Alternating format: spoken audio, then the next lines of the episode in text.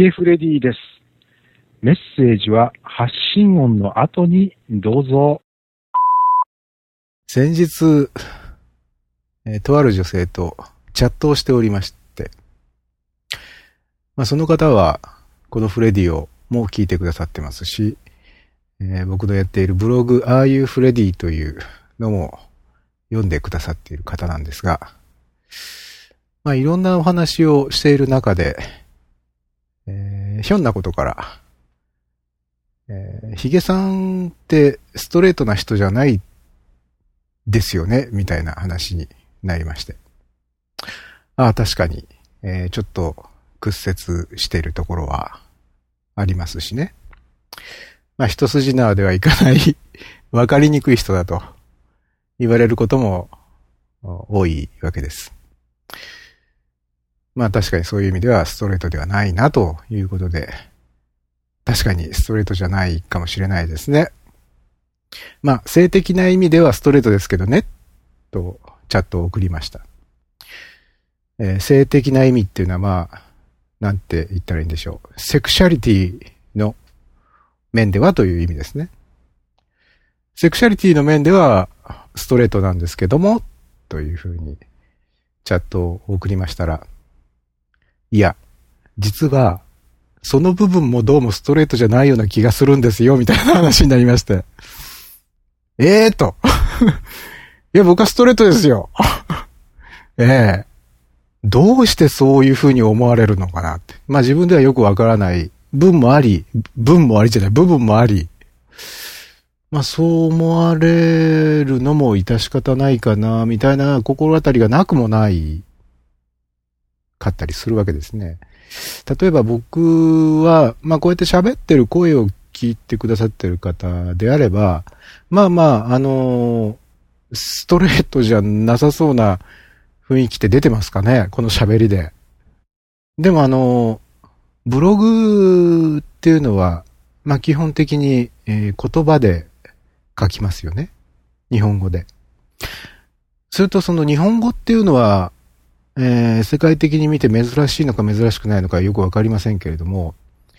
えー男言葉、女言葉みたいなのがあるじゃないですか。ね。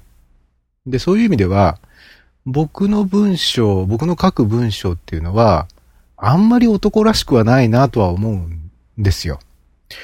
で、例えば、あなんとかなんですわ、っていうふうに、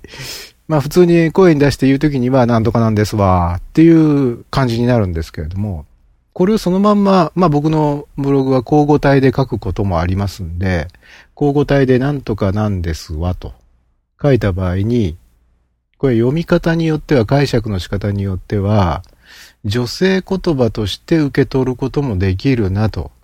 いう自覚はあるんですよ。だから僕の書く交互体は、えー、まあ多分に中性的というべきなのか、時に女性的な言葉を、えー使っているなという自覚はあるんですが、どうなんですかね？僕はストレートっぽくないですか？もし僕がストレートでなかったとしたら、えーこれは断言しておきますけれども、おそらく内緒にしておかないと思います。あのストレートじゃないですって、えーそのまま書くと思いますよ。ええ、その方がなんかこう、間口が広がるじゃないですか。すごいいやらしいこと言ってますけどね。まあ、そんなこんなでですね、何回か前のルスフレディで、えーフレディオというのはおしゃれな男子校ですというような発言をしましたね。それはそれでいいんです。えーそれはそれでいいんですが、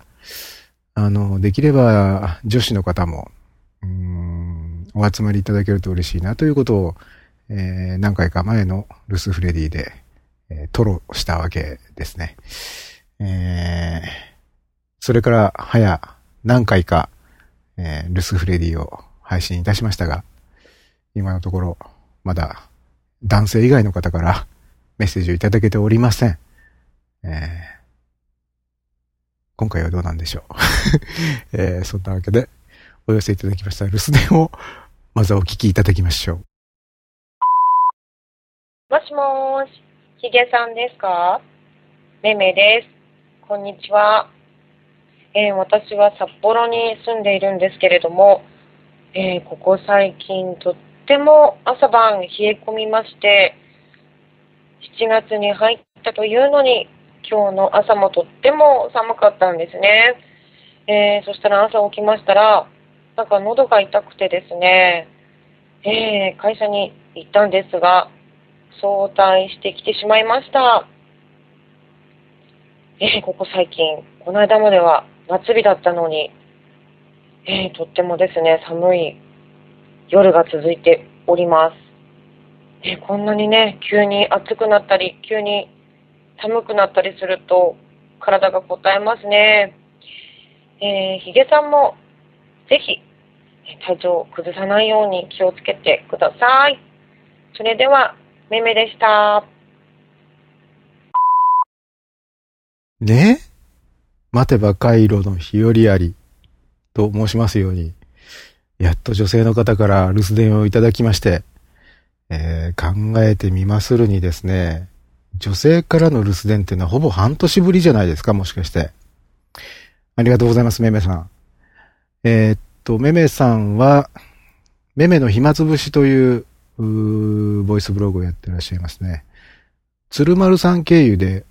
僕はそのボイスブログ、えー知ったんですよ。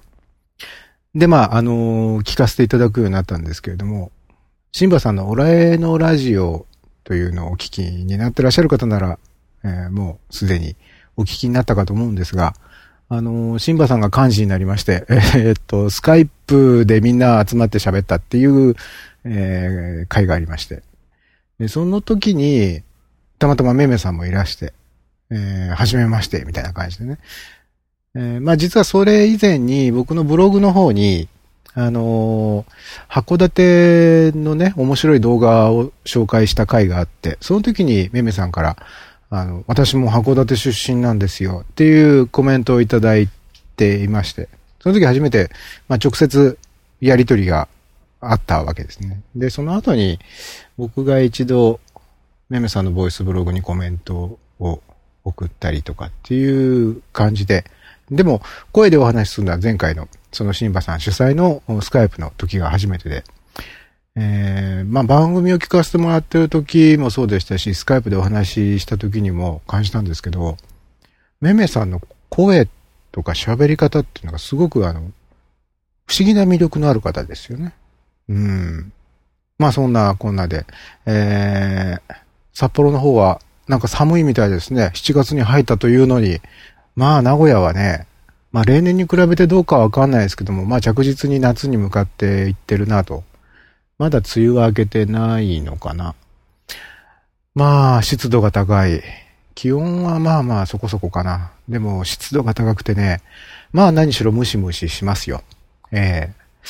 まあそんなわけでめめさんどうもありがとうございました。えー、ルスフレディでは皆様からの留守でメッセージをお待ちしております。えー、スカイプとお電話、携帯電話からお寄せいただくことができます。スカイプをお使いの方はこちらのルルス、留守電専用スカイプ ID までお願いします。f-r-e-d-i-o-o-o フレディ o-o-o えー、お電話、携帯電話からだ、から、からは、こちらの留守電専用電話番号までお願いします。050-5539-8623、050-5539ハロー23まで、じゃんじゃんバリバリどしどしお願いいたします。では、また次回お会いいたしましょう。さよなら。